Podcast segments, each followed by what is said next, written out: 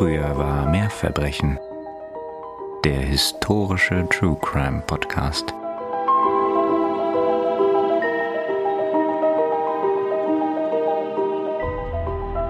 Es war einer dieser Momente, großartigen Wagemutes, der das Blut gefrieren und die Muskeln des Zuschauers erstarren lässt, in einer Mischung aus Erstaunen, Bewunderung und Horror. Es war eine so anmaßende, so teuflisch wagemutige und so vollkommen furchtlose Tat, dass wir sie bewundern müssen und die Täter für ihre herausragende Gesetzlosigkeit verehren. Es gibt Dinge, die für Geld oder aus Rache getan werden, bei denen der Wagemut der Tat das Bild ist und das Verbrechen der Rahmen, in den es zu setzen ist. Eine Tat voll überwältigendem Mut und Furchtlosigkeit, die uns die Haare zu Berge stehen lässt, mit einer Prise von Verbrechen gewürzt, wird ritterlich, poetisch, großartig. Uh -huh. Okay. Tell me more, würde ich mal sagen. Aber bevor du das machst, herzlich willkommen zu Früher war mehr Verbrechen. Eurem historischen True Crime Podcast. Und hier sind natürlich, wie immer, Nina und Katharina. Und wir freuen uns ganz besonders, dass ihr heute wieder mit dabei seid, denn in dieser Folge begeben wir uns auf die Spuren des vielleicht berühmtesten amerikanischen Outlaws der Geschichte. Das hatte ich ja schon letztes Mal so ein bisschen angeteasert. Und die Worte in unserer kleinen Einleitung eben, die stammen auch nicht aus meiner Feder, sondern aus Artikeln von John Newman Edwards dem Mann, der Jesse James für alle Zeiten berühmt und bis heute unvergessen machen sollte. Aber dazu hören wir später noch mehr. Jetzt wollen wir euch erstmal gebührend willkommen heißen. Und ihr habt es bestimmt nicht gedacht, dass dieser Tag jemals kommen wird, aber endlich mal ist es ein Fall, wo ich sagen kann, ach, ich ahnte es und ich kenne ihn. Ja, genau. Ich glaube, von Jesse James hat tatsächlich jeder und jede schon mal gehört. Tatsächlich ist das auch wieder ein Wunschfall, nämlich von unserer lieben Hörerin der Nicole und von unserer guten Freundin Katrin. An dieser Stelle ganz liebe Grüße. Vielen Dank, dass ihr euch diesen Fall gewünscht habt. Wirklich eine unglaublich interessante Recherche hätte ich nicht erwartet. Und ich hoffe, dementsprechend findet ihr das Ganze auch spannend beim Zuhören.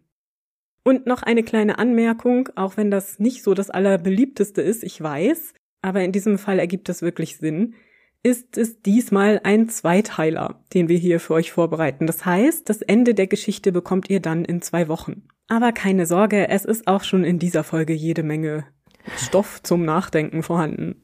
Das glaube ich auch. Und jeder, der sich ein bisschen mit dem Fall auskennt, dem sollte auch bewusst sein, dass es hier schon einiges zu erzählen und zu konsumieren gibt, zu hören gibt heute davon ist auszugehen. Und an dieser Stelle möchten wir natürlich auch mal wieder euch danken für die rege Beteiligung und das ganze Feedback, das wir von euch bekommen, sei es per E-Mail oder über unseren Instagram-Account. Und auch nochmal ganz herzlichen Dank für die Lieben unter euch, die uns so toll supporten über unsere Kaffeekasse. Vor allen Dingen sind hier nochmal Maike, Judith und Matthias zu nennen. Ihr seid extrem großzügig. Vielen, mhm. vielen Dank dass ihr euch so beteiligt und uns so unterstützt. Das hilft wirklich sehr, diesen kleinen Podcast hier zu betreiben. Ja, tausend Dank dafür, wirklich, ihr Lieben. Und wir würden euch gerne was zurückgeben, außer diesen Folgen, die wir hier produzieren. Nämlich wisst ihr ja, dass am 1. März unser erstes Buch erscheinen wird. Das heißt, wie der Podcast, früher war mehr Verbrechen. Und da drin sind ja die beliebtesten Fälle aus unserem Podcast plus drei neue. Und da sind wir auch gespannt, wie da euer Feedback ist. Das sind auch Fälle, die sich oft gewünscht wurden. Mhm. Und um euch trotzdem vorher schon ein bisschen was zurückzugeben, würden wir gerne fünf Exemplare des Buches schon vorab verlosen unter euch.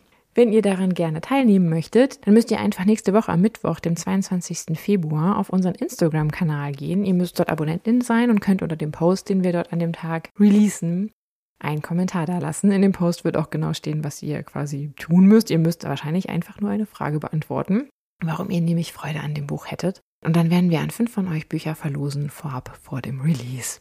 Ja. Ja, das ist schon alles extrem aufregend. Ja. Und von daher, wir freuen uns drauf und hoffen, ihr freut euch auch.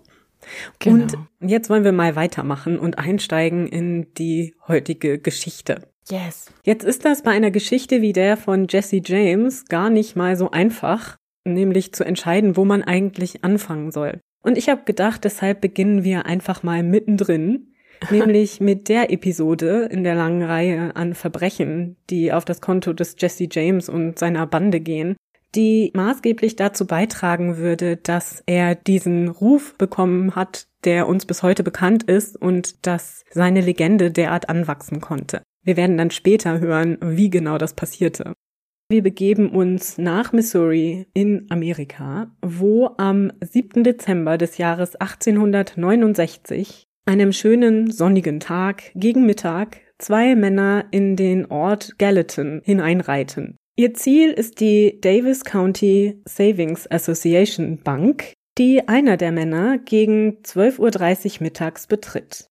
Der Bankmitarbeiter John W. Sheets ist gerade dabei, ein paar Papiere auszufüllen und ein weiterer Mann, ein Anwalt, der sich in dem kleinen Bankraum einen Schreibtisch gemietet hat, arbeitet an seinen Fällen. Der Reiter geht auf den Bankmitarbeiter zu und bittet diesen, einen 100-Dollar-Schein für ihn klein zu machen. Sheets beugt sich auch prompt hinunter, um dieser Bitte nachzukommen, als der zweite Reiter ebenfalls die Bank betritt. Er fordert Sheets auf, eine Quittung auszustellen für das Geldgeschäft und auch das möchte Sheets sofort erledigen. Während er also über seine Papiere gebeugt ist und schreibt, beäugen ihn die beiden Fremden misstrauisch. Irgendetwas scheint sie zu bewegen, irgendetwas scheint sie zu überlegen. Plötzlich zieht der jüngere der beiden Männer einen Revolver. Er zielt auf Sheets und verflucht den Mann. Dann schießt er ihm, ohne mit der Wimper zu zucken, in die Brust. Und während Sheets noch von seinem Stuhl sinkt, sendet er eine zweite Kugel direkt in seinen Schädel. Der Mann ist augenblicklich tot. Die Männer kennen sich aber nicht. Also Sheets und der Mann, der vor ihm steht, kennen sich offensichtlich nicht. Nee, also zumindest nicht, soweit wir wissen. Okay. Oder soweit der Anwalt weiß, der ja nun diese Episode mit angesehen hat. Der jedenfalls ist natürlich höchst schockiert. Mhm. So springt der Mann auf und rennt zur Tür und auf die Straße und schreit, dass die Bank überfallen worden wäre. Der jüngere der beiden Reiter wendet sich zu ihm um, zieht einen zweiten Revolver und schießt hinter dem Mann her. Doch er erwischt ihn nur am Arm. Die zweite Kugel verfehlt ihr Ziel. Dann greifen sich die beiden Reiter ein paar Unterlagen vom Tisch des Bankmitarbeiters und laufen aus der Bank. Sie schwingen sich auf ihre Pferde und reiten davon. Schon kurz nach diesem Mord in Gallatin wird ein junger Mann namens Jesse James überall berichten, dass er der Mörder sei. Leider handelte es sich dabei aber um eine Verwechslung, was Jesse aber zu diesem Zeitpunkt nicht klar ist. Wir gehen später nochmal darauf ein, warum und was der Hintergrund des Ganzen ist. Also war Jesse jetzt beteiligt? Jesse war beteiligt. Jesse hatte den Mann erschossen. Er hat nur gedacht, es handelt sich um einen anderen. Ah, da liegt die Verwechslung. Mhm. Okay, ich hatte es jetzt so verstanden, dass gar nicht Jesse beteiligt war und dass er nur für einen der Täter gehalten wurde. Also er hat diesen Mord schon begangen und offensichtlich kein Problem damit, das auch jeden und jede wissen zu lassen, der irgendwie über den Weg läuft. Ist ja auch schon ungewöhnlich. Aber das erklärt zumindest, warum dieses Verhalten gegenüber dem Kassierer doch irgendwie recht persönlich wirkt. mhm. Ja, okay. Aber wie konnte jetzt dieser kaltblütige Mord in Gallatin dazu beitragen, dass wir heute alle die Legende von Jesse James kennen? Als Jesse Woodson James am 5. September 1847 in Clay County, Missouri, das Licht der Welt erblickt, hat er bereits einen vierjährigen Bruder, Alexander Franklin James, genannt Frank. Ein weiterer Bruder, Robert, ist bereits kurz nach seiner Geburt 1845 verstorben. Und schließlich bekommt Jesse 1848 noch eine Schwester namens Susan Lavinia. Der Vater der Jungen ist Pastor der wachsenden Baptistengemeinde von New Hope in Missouri. Die Familie lebt auf einer Tabakfarm, auf der sie zur Unterstützung der Arbeit auch sechs Sklaven halten. Unter diesen Sklaven befinden sich auch Kinder. Der Hintergrund dessen ist, dass Kindersklaven viel günstiger waren als Erwachsene und sie damals oft als Geldanlage gekauft wurden. Man konnte sie entweder großziehen und dann eben für die Arbeit einsetzen, oder man verkaufte sie gewinnbringend weiter, sobald die Kinder erwachsen sind. Die Mutter von Jesse, Frank und Susan, Zerelda Cole James, ist eine überaus starke, charismatische und durchsetzungsstarke Frau mit festen Überzeugungen, die sie auch sehr gerne in Worte fasst. Tatsächlich eine junge Dame, die eher Furcht hervorruft in ihren Mitmenschen. Aber auch eine angesehene Frau, die für ihre patente Art sehr bewundert wird.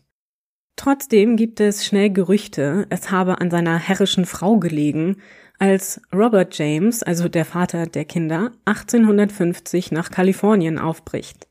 Dort ist nämlich der Goldrausch in vollem Gange und so wissen wir einfach nicht, ob er sich dort etwas Ruhe von der Familie versprach oder nicht doch eher auf Reichtum hoffte. Doch was auch der Grund war, gut geht es nicht aus. Schon kurz nach seiner Ankunft verstirbt er an Cholera und Zerelda bleibt mit den drei kleinen Kindern allein zurück. Sie heiratet zwei Jahre später Benjamin Sims, der jedoch die Kinder seiner neuen Frau wohl alles andere als gut behandelt. Daher trennt sich Zerelda recht schnell von ihm und kurz darauf verstirbt er durch einen Sturz vom Pferd. Es ist wohl überhaupt so, dass Zerelda sehr, sehr stark auf ihre Kinder geachtet hat. Also man vergleicht sie mit einer Tigerin, die ihre Jungen bewacht. Also jemand, der sehr familienorientiert war. Jedenfalls verteidigt Zerelda ihre Kinder wirklich bis aufs Blut. Und das sollte auch später so bleiben. Nachdem jedenfalls der zweite Ehemann verstorben ist, heiratet Zerelda nun ein letztes Mal.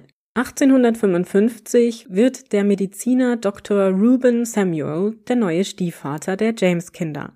Reuben ist ein gedankenvoller, sanfter und eher ruhiger Mann, der Zerelda in ihrem Temperament wohl sehr gut ergänzt. Und so lebt man zusammen und wirtschaftet auf der Farm der Familie. Gerade Zerelda ist jedoch auch eine zutiefst politische Person. Und so führen die immer verheerender werdenden Spannungen zwischen den Nord- und Südstaaten auch im Haushalt der James Samuel Familie zu aufgeheizten Gemütern. Den zu jener Zeit schwelenden Konflikt in ein paar kurzen Sätzen zu beschreiben, muss zwangsläufig zu kurz greifen. Und wie wir ja immer wieder sagen, soll das Ganze hier ja nicht in ein Geschichtsproseminar ausarten. Das Versprechen gilt auch weiterhin. Trotzdem ist der amerikanische Bürgerkrieg oder Sezessionskrieg so elementar wichtig für die Geschichte des Jesse James und seiner Gang, dass wir hier kurz darauf eingehen müssen. Und wir wollen natürlich auch keine Proseminare bashen. Nein. Ich hatte gerade im Kopf so ein, ich weiß nicht, ob ihr manchmal das ZDF-Magazin Royal guckt, und da gibt es ja äh, das Grundgesetz, was manchmal durchs Bild läuft. Und ich hatte mir gerade vorgestellt, dass vielleicht auch so ein Proseminar Männchen durch die Gegend läuft und sich von uns jetzt dauernd gedisst fühlt, weil wir sagen, wir wollen kein Proseminar sein, aber das wollen wir natürlich damit nicht bezwecken. Nee, im Gegenteil. Also wenn ihr mal irgendwie etwas findet über den amerikanischen Bürgerkrieg, dann kann ich euch das nur sehr ans Herz legen. Das ist ja. eine ganz interessante Zeit, die auch wirklich überhaupt nicht in diesem Podcast jetzt so erfasst werden kann, wie es sein müsste. Wir legen euch da sehr die elfstündige Dokumentation von Ken Burns ich ans Herz. Sagen. Yay!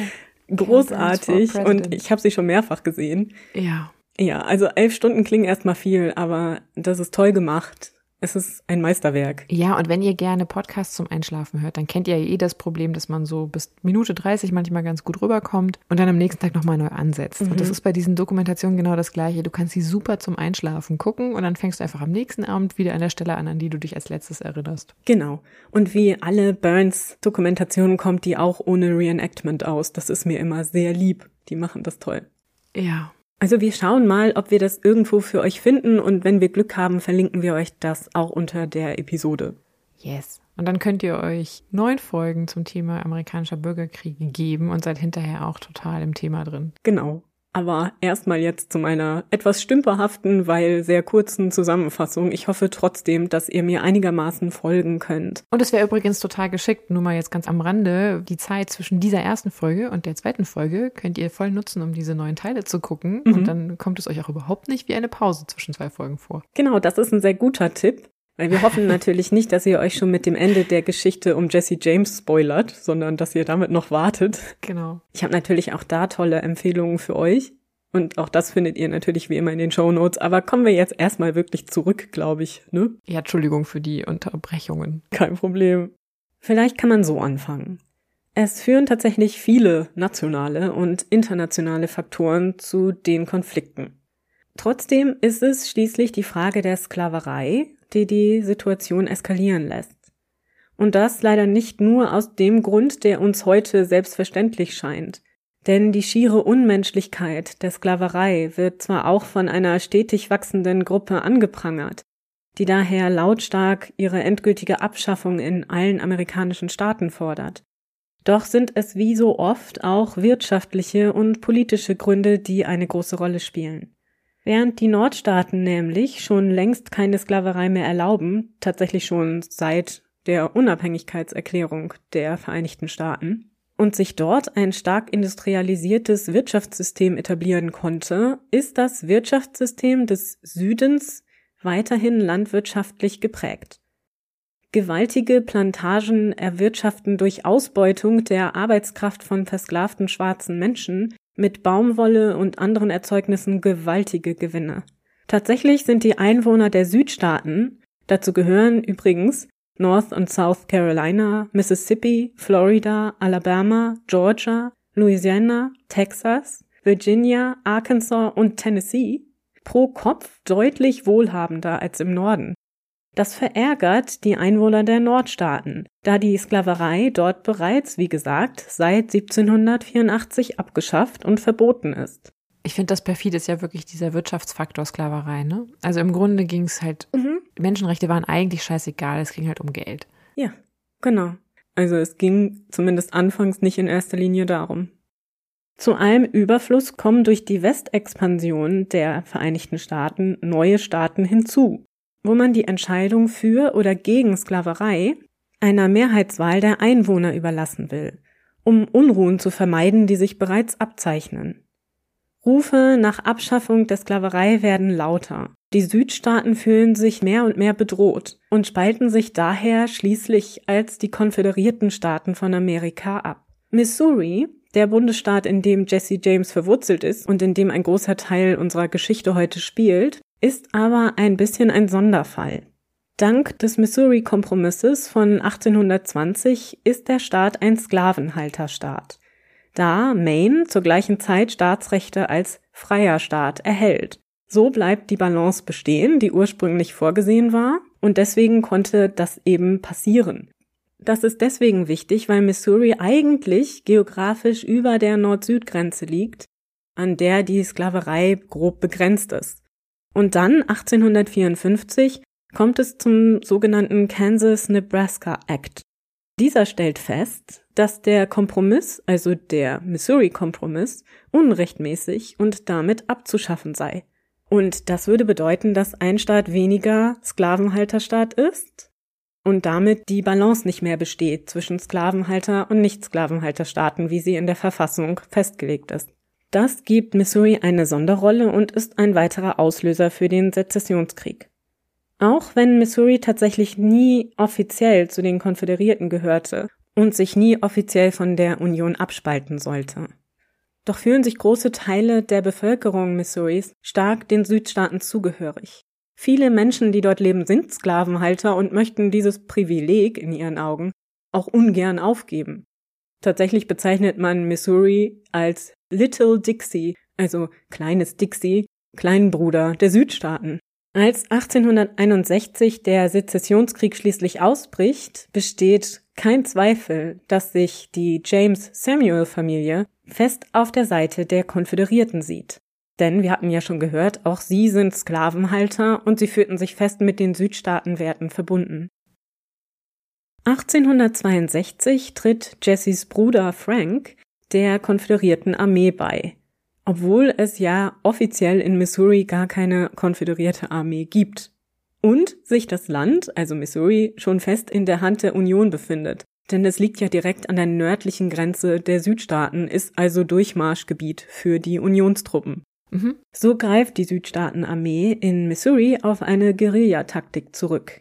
Kleinere Gruppen, sogenannte Bushwhackers, greifen Vertreter der als Besatzungsmacht empfundenen Nordstaatenarmee immer wieder an und treffen sie an empfindlichen Stellen.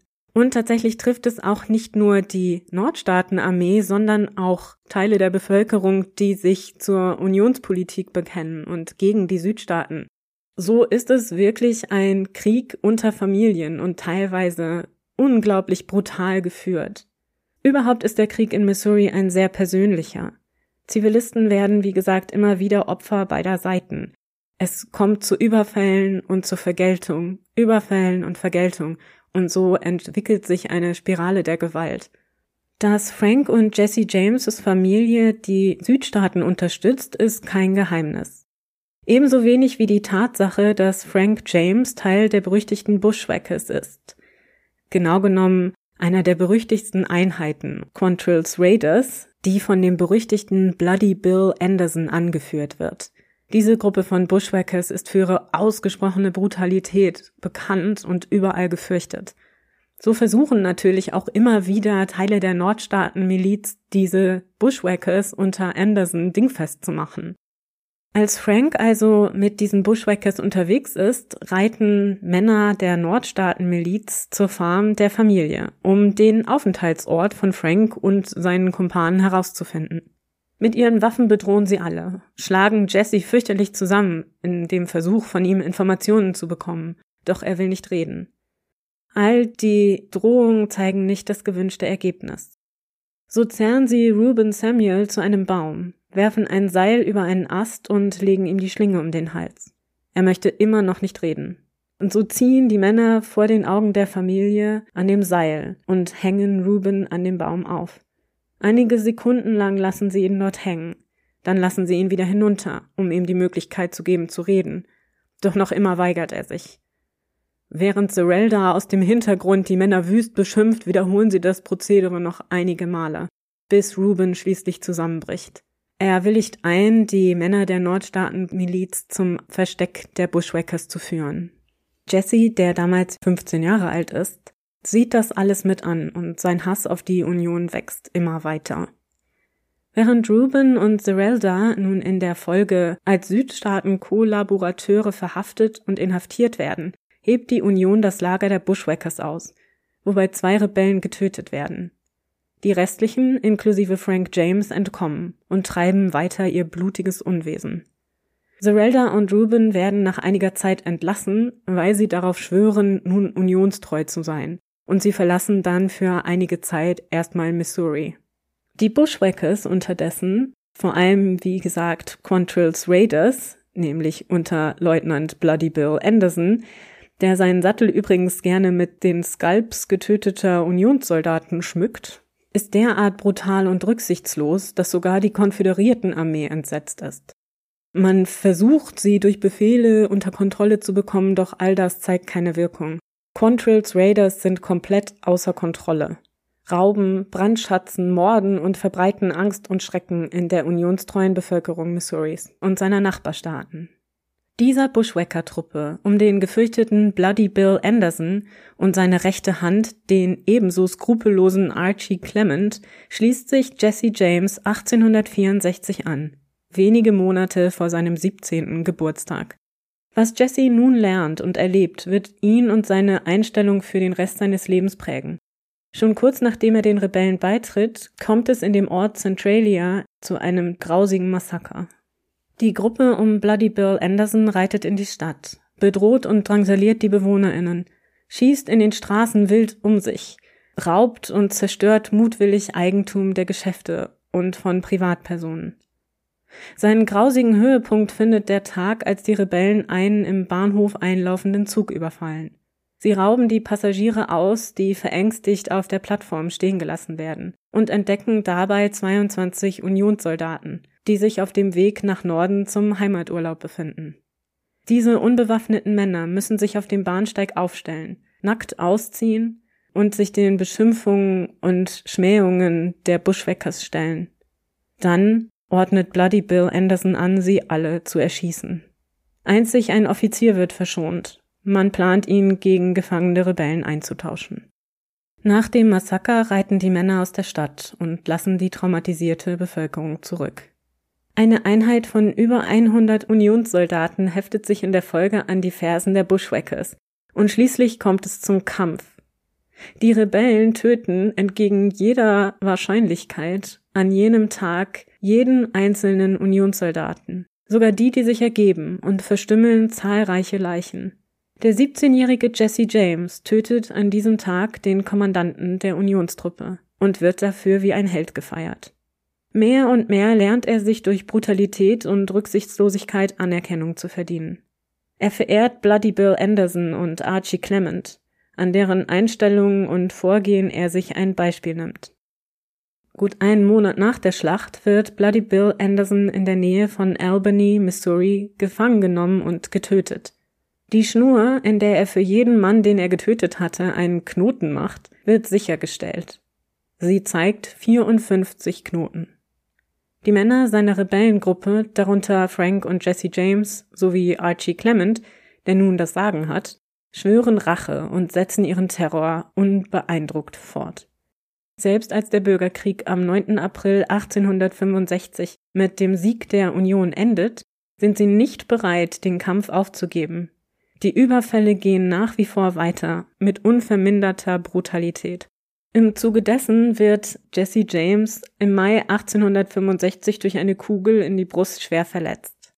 Um sich von seiner Schusswunde zu erholen, versteckt sich Jesse in der Folge im Haus seines Onkels in Kansas City, Missouri, wo er liebevoll von seiner Cousine Zerelda Mims, genannt sie, gepflegt wird. Die beiden beginnen eine Beziehung. Das bedeutet aber nicht, dass Jesse sesshaft wird. Er, ebenso wie sein Bruder Frank und der Rest der Familie, sind nicht bereit, die neuen Umstände unter der Unionsregierung zu akzeptieren. Die alten Bushwhackers oder die, die noch übrig sind, marodieren weiterhin und sind überall berüchtigt. Im Februar 1866 wird die Clay County Savings Bank überfallen.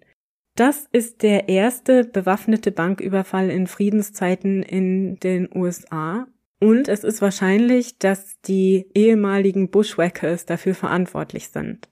Ob Jesse James an jenem Tag beteiligt war, ist jedoch fraglich und heute auch nicht mehr zu klären. Aber tatsächlich ist Jesse zu diesem Moment noch ein unbekannter junger Mitstreiter dieser berüchtigten Bushwhackers und namentlich noch nicht groß in Erscheinung getreten. Doch nach und nach sterben die alten Anführer dieser Rebellengruppen aus. 1866 zum Beispiel wird Archie Clement erschossen und Jesse im Übrigen nochmals in die Brust geschossen und schwer verletzt, wobei er sich wieder bei Zerelda Mims erholen darf. Nach und nach geht es allen anderen Bushwacker-Größen ebenso wie Archie Clement und Bloody Bill Anderson. Und auf diese Weise steigen Frank und Jesse James in der Hierarchie der Gruppe immer weiter auf. Immer wieder gibt es Banküberfälle und auch Postkutschen sind nicht sicher. Doch es ist unsicher, ob die James-Brüder an den jeweiligen Überfällen beteiligt sind. Ganz sicher aber ist es Jesse James, wohl in Begleitung seines Bruders Frank, der am 7. Dezember 1869 in den Ort Gallatin, Missouri reitet und um die Mittagszeit die Davis County Savings Association Bank betritt, wovon wir am Anfang gehört hatten. Wie gesagt, bittet er den Angestellten eine 100-Dollar-Note in kleine Scheine zu wechseln, und der zweite Mann, wahrscheinlich Frank, fragt nach einer Quittung. Während der Bankmitarbeiter schreibt, richtet Jesse seinen Revolver auf ihn und erschießt ihn kaltblütig. Und was wäre hier die persönliche Verwicklung und das Missverständnis? Dazu kommen wir jetzt. Okay. Nach dem Mord besteigen die beiden ihre Pferde und flüchten. Sie haben so gut wie gar keine Beute gemacht. Und das kaltblütige Vorgehen weist ohnehin eher darauf hin, dass es sich hier mehr um einen Mord und weniger um einen Banküberfall gehandelt hat. Jesse nämlich vermeinte in dem Bankmitarbeiter John W. Sheets Samuel P. Cox erkannt zu haben. Den Mann, der Bloody Bill Anderson getötet hatte. Es war also ein Rachemord. In der Folge des Überfalls in Gallatin gibt Jesse, wie gesagt, überall damit an, Bloody Bill Anderson gerecht zu haben. Doch das ist natürlich nicht nur unwahr wegen der Verwechslung, sondern auch nicht sehr klug. Sheets war der Besitzer der Bank und in Gallatin ein äußerst beliebter und bedeutender Mann. So sind die Einwohner der Stadt zutiefst empört und wütend und verlangen nach Jesse Jameses Kopf. Und hat er aber schon mit der Absicht die Bank betreten und hat ihn schon vorher verwechselt, weil er ihn schon vorher irgendwo gesehen hatte? Oder war das wirklich dann spontan, dass er dachte, okay, der sieht so aus, der wird es gewesen sein? Das wissen wir nicht. Okay. Dazu gibt es keine Überlieferung, aber es ist so, dass dieser Cox, also der Mann, den er eigentlich töten wollte, mhm. auch in Gallatin lebte. Ah. Und das ah, okay. weist schon darauf hin, dass er vorher wusste, dass er ihn dort finden könnte. Aber genaues kann man nicht sagen. Nun wird jedenfalls durch seine Angeberei auch erstmals sein Name in Zusammenhang gebracht mit diesem Überfall und diesem Mord. Und der Gouverneur von Missouri setzt auf die Ergreifung von Jesse und Frank James eine hohe Belohnung aus. Tatsächlich die höchste Belohnung, die zu jener Zeit je ausgesetzt wurde.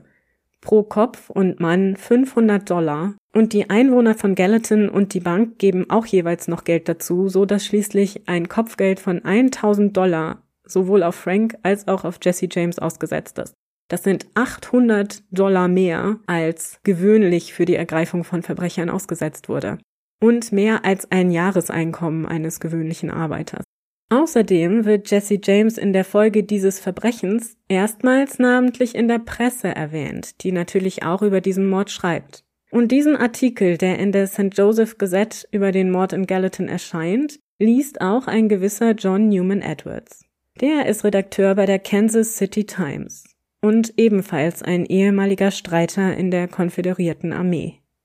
Seit Ende des Krieges beäugt Edwards die politische Entwicklung Missouris mit Abscheu und versucht durch seine klar durch Südstaatenpolitik gefärbten Artikel die Bevölkerung, vor allem aber ehemalige konföderierte Politiker innerhalb der Demokratischen Partei zum Einschreiten gegen die unionistische Entwicklung zu bewegen. Er ist voller Feuereifer und politischer Motivation. Und als er über Jesse Jameses Tat liest, ist er sogleich angetan. Er hält die Rache für den Mord an Bloody Bill Anderson für eine gute, richtige Sache und es ist ihm in dem Moment egal, dass es den falschen Mann getroffen hat. Das ist ja am Ende der Gedanke, der zählt. Mhm. Das sehen die Angehörigen bestimmt anders. Ganz sicher. Ich bin sicher, die hätten das auch anders gesehen, wenn es den ja, Menschen getroffen hätte, der ja. den, ja. Hier ist also ein Rebell, der sich nicht scheut, gegen die ungerechte Behandlung der ehemaligen konföderierten Kämpfer vorzugehen. Oder so zumindest würde er sich verkaufen lassen. So trifft sich Edwards mit Frank und Jesse James. Er möchte über sie berichten, und Jesse kommt diese Möglichkeit gerade recht. Er sucht die Aufmerksamkeit, steht gerne im Mittelpunkt und ist stolz auf seine Taten.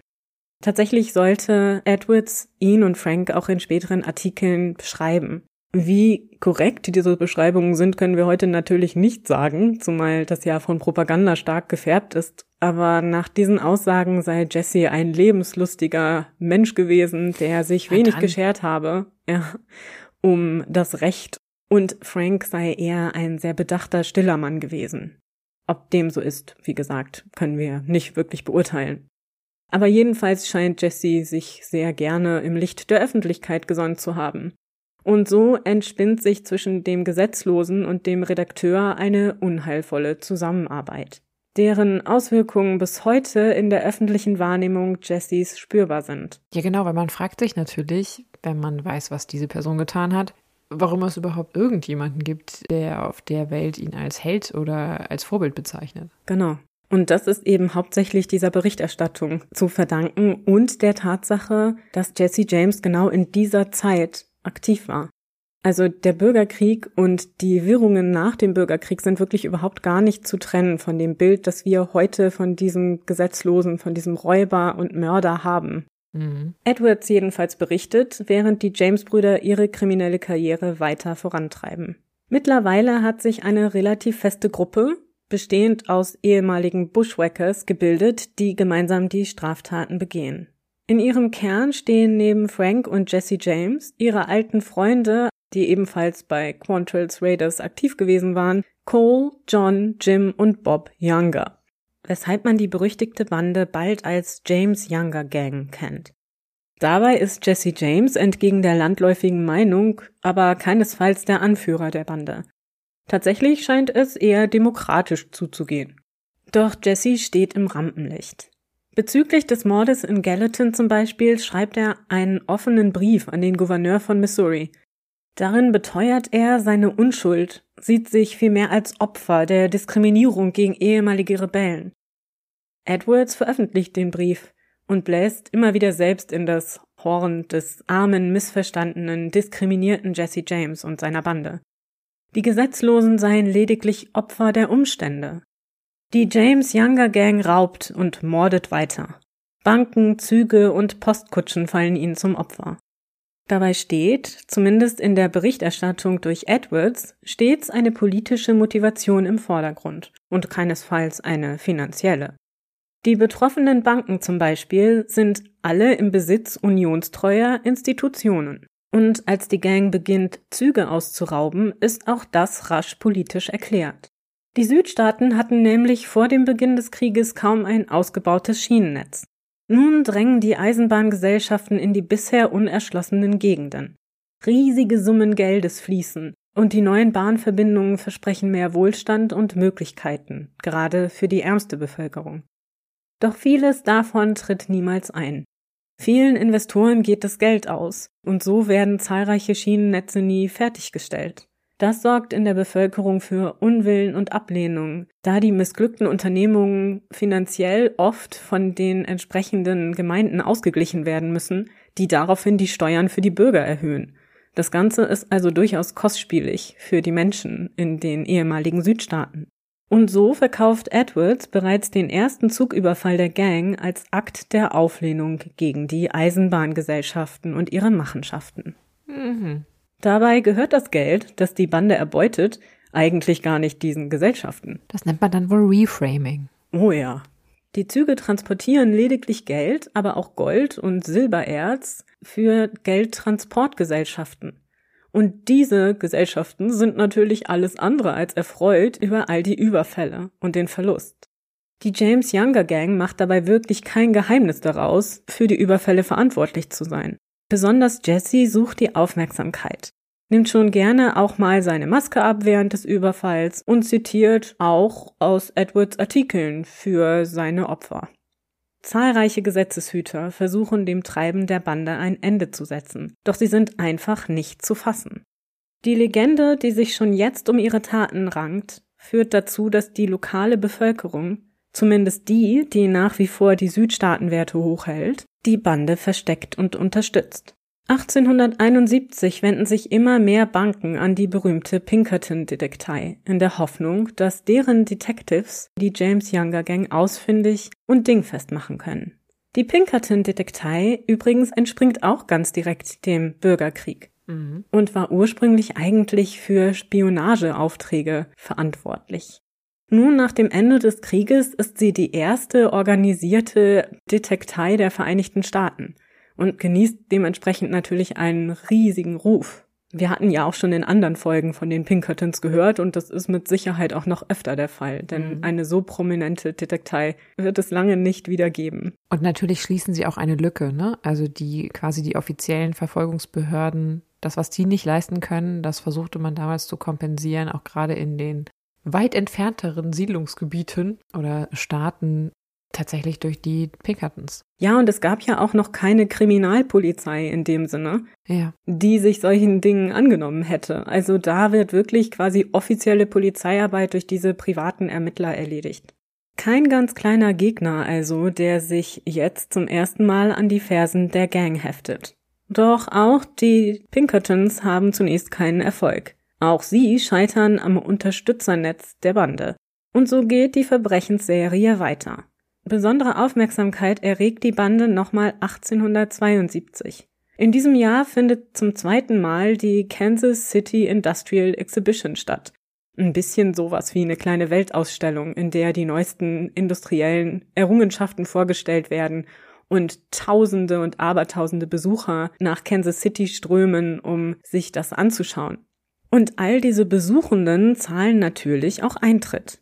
Insgesamt also eine unwiderstehliche Möglichkeit für Banditen. Ja, aber doch nur, wenn du kein Problem damit hast, in Anführungszeichen guten Südstaatenbürgern ihr Geld wegzunehmen. Ja. Das würden doch die Jesse Jamesons dieser Welt nicht tun. Natürlich nicht. Mhm. Und trotzdem reiten drei Männer, die Mitglieder der James Younger Gang sind, wahrscheinlich Jesse, Cole Younger und ein weiterer Younger Bruder, vor einen der Ticket-Kiosks am Einlass des Geländes. Einer der drei, wahrscheinlich Cole Younger, geht seelenruhig zum Ticketverkäufer und fordert ihn mit vorgehaltener Waffe auf, alles Geld in der Kasse zu übergeben. Dieser zögert auch nicht lange und folgt dieser Anweisung prompt. Die Räuber erbeuten gut 900 Dollar, Tatsächlich war das Pech für sie. Hätten sie den Kiosk nur kurze Zeit zuvor überfallen, wäre ihre Beute 12.000 Dollar groß gewesen. Ui. Gott sei Dank war das Geld zuvor gerade abgeholt und gesichert worden. Dann wollen sich die Räuber entfernen, doch einige Sicherheitskräfte der Veranstaltung versuchen sie aufzuhalten. Die Mitglieder der Gang beginnen um sich zu schießen und versuchen, ihre Verfolger abzuschütteln. Doch wird dabei ein junges Mädchen ins Bein getroffen und schwer verletzt. Oh. Die Räuber entkommen. Mal wieder. Edwards ist begeistert und verfasst mehrere Artikel zu dem Überfall. Warum ist er begeistert? Weil ich will nicht, also wie kriegt er das jetzt hin, das so gedreht, dass das irgendwie heroisch wirkt? Also erinnerst du dich noch an die Einleitung, die ich vorgelesen habe? Ja. Das stammt aus diesen Artikeln, die er jetzt über diesen Überfall schreibt. Er ist total angetan von dem Heldenmut und davon, wie waghalsig diese Aktion war und äh, wie sehr man damit diese öffentliche Ordnung aus den Fugen reißen wollte. Das ist so seine Begründung. Okay. Es ist wirklich bemerkenswert, wie er das schaffen konnte, das so zu ich verdrehen. meine, es ist ja Das ich spannend, auch. dass ich habe Respekt vor diesem Talent, aus Scheiße Gold zu spinnen. Äh, auch in der Fabulierung, die er da offensichtlich hinkriegt. Ja. Aber darin etwas Heldenhaftes zu sehen, vollkommen unnötig, diese Überfälle zu begehen, jetzt in diesem Fall auch ein Kind zu verletzen, Ja. das verwundert mich schon. Ja, das ist ganz furchtbar. Und diese Propaganda wirkt leider. Wie gesagt, schreibt er mehrere Artikel dazu und schließlich auch sein größtes Werk bezüglich der James Gang ein Editorial mit dem Namen The Chivalry of Crime, also die Ritterlichkeit des Verbrechens. Äh, okay. In diesem Editorial, von dem wir vorhin auch Auszüge gehört haben, beschreibt er, wie alle Helden der Geschichte in ihrer Zeit als Verbrecher gesehen worden seien und dass Nein. Jesse und seine Kameraden Männer wären, die mit Arthur hätten an der Tafelrunde sitzen können, weil sie so edel sind und so gut. Und dass das Verbrechen in diesem Fall nur als Mittel der Auflehnung gegen das Unrecht verwendet werden würde. Und in Wahrheit handelt es sich hierbei um einen Kampf für das Richtige und Gute. Nein, das Verbrechen war einfach nur der Weg, sich hier zu bereichern. Mhm. Und das war vollkommen egal. Und das hatte gar keine moralisch höhere Ebene. Und das finde ich so perfide, weil natürlich diese Mechanismen hier etwas, was offensichtlich, ich spreche jetzt mal in der Metapher, aber etwas ist offensichtlich grün. Und er behauptet einfach steif und fest, es sei halt blau. Im Grunde so eine Form von kollektivem beziehungsweise öffentlichem Gaslighting. Du willst halt eine Gruppe von etwas überzeugen, was eigentlich nicht da ist. Mhm. Und es funktioniert. Ich finde es total perfide. Und das noch perfidere daran finde ich, dass einem das natürlich gerade auch vor vielen politischen Entwicklungen der Gegenwart, und es gibt ja politische Figuren, die ähnliche Mechanismen benutzen, bekannt vorkommt. Genau. Es ist eine Taktik, die immer noch angewendet wird und die leider auch immer noch funktioniert. Und auch heute noch ist es so, dass Ja. das nur dann funktioniert, wenn du dich in einer gewissen Bubble befindest, also in einer Blase, in der du auch nur Informationen bekommst, die diese Vorannahme, diese Wahrheit, die du empfindest, bestätigen. Ja. Und so ist es ja für diese Menschen auch. Die haben ja im Zweifel nicht eine Auswahl aus so vielen verschiedenen Medien, dass sie vergleichen könnten oder würden. Und so haben sie ja nur die Artikel von Edwards, um das Verhalten der James Younger Gang für sich zu beurteilen. Und dann Ja. kommt noch dieser gerade verlorene Krieg hinzu, das Gefühl, dass du ungerecht behandelt wirst und dass dir zu Unrecht etwas weggenommen wird, dass du unter einer Besatzungsarmee lebst, du nicht mehr leben darfst, wie du es wolltest und du hast ja niemandem was getan, also wird dir Unrecht getan. Und in dieser Zeit, in dieser Stimmung fällt diese Geschichte auf einen sehr fruchtbaren Boden und führt dazu, dass die Gang ungehindert wirklich riesigen Schaden anrichten kann und ganz viele Menschen traumatisiert, ausraubt und tötet. Also es ist wirklich eine schreckliche Geschichte und keinesfalls eine Heldengeschichte. Nein. Gerade Jesse macht in den folgenden Jahren tatsächlich auch immer wieder Gebrauch von diesem Artikel. Er zitiert Auszüge daraus für die Opfer der Gang während der Überfälle und weist auch gerne darauf hin, dass es sich bei ihnen eben nicht um gewöhnliche Verbrecher handle, sondern um tollkühne Räuber, so wie Edwards sie in seinen Artikeln nennt. Und als tollkühne Räuber würden sie tatsächlich wie Robin Hood von den Reichen nehmen, um es den Armen zu geben. Das ist aber wirklich absolut unwahr. Die haben nie irgendwas an die Armen gegeben. Ich wollte gerade sagen, lass uns die Probe aufs Exempel machen. Haben Sie das irgendwann getan? Nein. Nicht. Ja, super. Doch, wer nicht von der Gewalt der Gang betroffen ist, wie schon erwähnt, der glaubt, was in der Zeitung steht. Die Geschichten über die letzten Südstaatenrebellen, die sich für das Volk gegen die Besatzungsmacht aus dem Norden auflehnen, verbreitet sich immer weiter. Und auch die Pinkertons geben nicht auf und versuchen weiter, der Verbrecher habhaft zu werden. Hm. Und so kommen sie zu einem neuen Plan. Sie möchten die Bande infiltrieren und auf diese Weise ausheben. Zu diesem Zweck reist ein sehr routinierter, erfahrener Detective namens John W. Witcher im März 1874 nach Clay County, Missouri. Sein Plan ist es, auf der James Farm als Helfer angeheuert zu werden und auf diese Weise die James Brüder überzeugen zu können, ihn in ihre Bande aufzunehmen. Mhm. Doch Witcher geht dabei nicht sehr vorsichtig vor. Das erste, was er tut, als er in Clay County ankommt, ist zum örtlichen Sheriff zu gehen und sich vorzustellen. Okay. Er erzählt ihm von seinem Plan und der Sheriff sagt sofort, das ist eine total bekloppte Idee, lass das bleiben. Wenn dich die Jungs nicht umbringen, dann tötet dich ihre Mutter. okay. Ja, und natürlich hört Witcher leider nicht auf den Sheriff. Als nächstes geht er zur Bank, wo er einen großen Betrag Geldes einzahlt. Denn als armer Farmarbeiter sollte er nicht so viel Geld bei sich haben. All das wird natürlich von den Menschen, die in Clay County leben, beobachtet. Ich wollte gerade sagen, also ich dachte, er wäre so routiniert und erfahren, aber er bestellt sich da ja doch ziemlich naiv an. Ja, also mit solchen Strukturen, wie sie es da zu tun haben, sind die Pinkertons offensichtlich überfordert. Jedenfalls begibt Witcher sich wohl zum Haus der James Samuel Familie. Wir wissen nicht genau, was dann mit ihm geschah.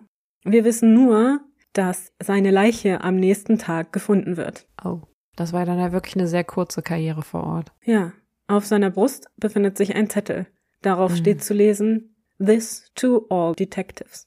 Dieses geht an alle Detectives. Also hat einer der erfahrensten Ermittler der Pinkerton-Detektei nicht einen Tag in Clay County überlebt. Zwei weitere Detectives begeben sich zur gleichen Zeit auf die Suche nach den Younger Brothers, mit dem gleichen Ziel, nämlich von dieser Seite aus die Gang zu infiltrieren. Doch auch ihr Schicksal ist nicht viel besser. Einer der beiden Detectives wird mit einem Hilfs-Sheriff zusammen von den Younger-Brüdern erschossen. Der zweite entkommt nur knapp. Auch dieser Versuch, die Bande zu schnappen, scheitert also. Allerdings wird einer der Younger-Brüder, John Younger, bei der Schießerei mit den Pinkerton Detectives getötet. Nach diesem Zugriffsversuch aber kehrt erstmal wieder Ruhe ein. Die Pinkertons müssen sich erstmal wieder sammeln und die James-Brüder widmen sich in jener Zeit eher privaten Dingen und gönnen sich eine Pause von ihren kriminellen Unternehmungen. Jesse heiratet seine Langzeitverlobte Zerelda Mims am 24. April 1874 in Kearney, Missouri. Und auch Frank schließt den Bund mit seiner geliebten Annie Ralston, einer Lehrerin, in jenem Jahr. Während die frisch Vermählten nun erstmal auf Hochzeitsreise nach Texas gehen, braut sich in Clay County etwas zusammen. Nach den Morden an zwei seiner Detectives ist Alan Pinkertons Jagd auf die James-Brüder mittlerweile persönlich. Außerdem wird auch die Kritik an den Behörden wegen der Unfähigkeit, die James Younger Gang aufzuhalten, immer lauter. So läuft im Geheimen ein Plan an, die James-Brüder auf der Farm ihrer Eltern zu stellen ohne Rücksicht auf Verluste. Die Pinkertons müssen dabei natürlich sehr vorsichtig vorgehen, denn mit dem Informationsnetz der Bande hatte man ja schon hinlängliche Erfahrungen gesammelt. So besinnt Alan Pinkerton sich auf die Stärken der Detektei. Beobachtung und Planung. Ein Jahr lang macht er sich das zunutze, was die Brüder so lange geschützt hatte. Die lokale Bevölkerung. Denn neben jenen, die die Bande aus Freundschaft oder Bewunderung unterstützen, gibt es auch jene, die die James-Brüder aus Angst nicht verraten. Die Pinkertons finden diese Menschen, und so gelingt es ihnen schließlich, Mitverschwörer zu finden. Haha. Neben einem lokalen Anwalt ist das Daniel Askew, dessen Farm direkt neben der der James Samuel Familie liegt. Der ideale Ausgangspunkt also für einen geplanten Zugriff. Am Abend des 25. Januar 1875 sind zahlreiche Menschen im Haus der Samuels versammelt und essen gemeinsam zu Abend. Neben Zerelda und Ruben verbringen ihre drei gemeinsamen Kinder, ihre ehemalige Sklavin, die nun bei ihnen angestellt ist, und deren zwei Kinder, sowie Jesse und Frank und ein weiteres langjähriges Bandenmitglied Claire Miller einen geselligen Abend. Nach dem Essen jedoch machen sich Claire und die James Jungs auf den Weg. Im Schutz der Dunkelheit besteigen sie ihre Pferde und verschwinden in die Nacht. Das aber wissen die Pinkertons nicht. Kaum hat sich die Familie und ihre Angestellten zu Bett begeben, als ihre Ruhe durch das Geräusch zersplitternden Glases und lautes Rumpeln zerstört wird. Sofort sind alle auf den Beinen. Durch die Fenster in der breiten Hofseite des hölzernen Hauses sehen sie den flackernden Schein von Flammen. Laute Stimmen sind zu hören. Und Zerelda sieht auf dem Boden einen brennenden Gegenstand, den sie zunächst für einen Ball hält. Ah. Hektisch versucht sie, die Flammen auszutreten, doch ohne Erfolg. Ruben wirft mit Hilfe eines Spatens den heißen Gegenstand in den Kamin, in dem noch ein schwaches Kohlefeuer für die Nacht brennt. Das jedoch ist ein fataler Fehler. Denn der Gegenstand ist kein Ball, sondern ein eiserner Brandsatz aus den Beständen der Unionsarmee. Hä? Das ist wie ein Ball aus Eisen, der mit Stoff gefüllt ist und da wird dann brennbare Flüssigkeit hineingegeben und das Ganze angezündet und auf etwas geworfen, das Okay. du in Brand setzen möchtest.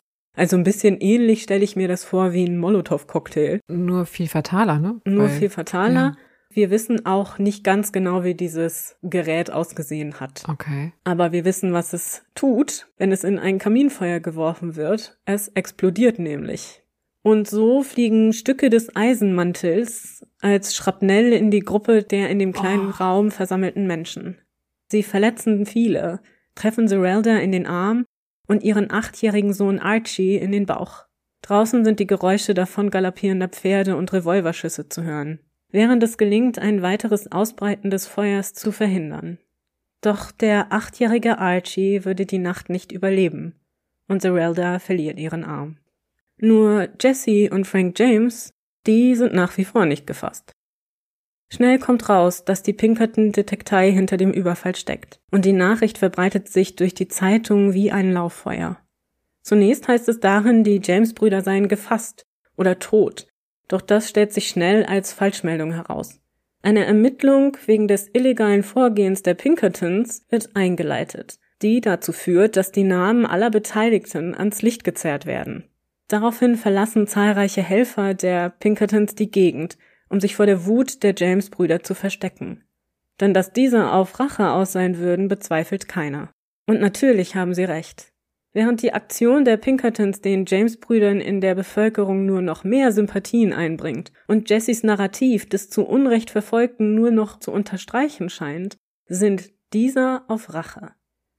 Viele Beteiligte haben sich dem Zugriff der Brüder entzogen, wofür sie allerdings alles zurücklassen mussten und von nun an unter falschem Namen irgendwo in weit entfernten Gebieten in einem Versteck leben müssen. Doch manche wollen oder können nicht fliehen. Daniel Askew, der Nachbar der James Samuel Farm, lebt nach wie vor in seinem Haus. Wie gesagt, hatte er über ein Jahr die Pinkertons unterstützt. Seine Farm war in jener Nacht die Zentrale des Angriffs gewesen, und so wird er sicher die gesamte Zeit in Angst gelebt haben. Bis am 12. April 1875 ein einsamer Reiter zu seiner Farm kommt und ihn beim Wasserholen im Hof abpasst. Laut Zeugenaussagen sprechen die beiden Männer eine Weile ruhig miteinander, bis der Reiter einen Revolver zieht und Daniel aus nächster Nähe in den Kopf schießt. Andernorts ist Alan Pinkerton nun, da seine lang angelegte Aktion wieder nicht von Erfolg gekrönt gewesen war, sondern im Gegenteil zahlreiche Leben zerstört oder gekostet hatte, nicht bereit, weiter nach der James Younger Gang zu suchen. Die Pinkerton-Detektei gibt auf. Die James-Brüder sind nicht zu fassen. Doch auch für Jesse James ist dieser Moment, dieser Angriff auf die Farm seiner Eltern eine Wende. Und darüber und wie es mit der Bande weitergeht, sprechen wir dann in der nächsten Folge. Und ich bin sehr gespannt, was ihr bis jetzt von der Geschichte haltet und ob ihr das alles schon wusstet und ob euch das bekannt war. Ich muss sagen, das ganze Ausmaß war mir nicht so geläufig. Nee, man könnte diese Folge auch nennen, die Entzauberung des Jesse James. Mhm, ja.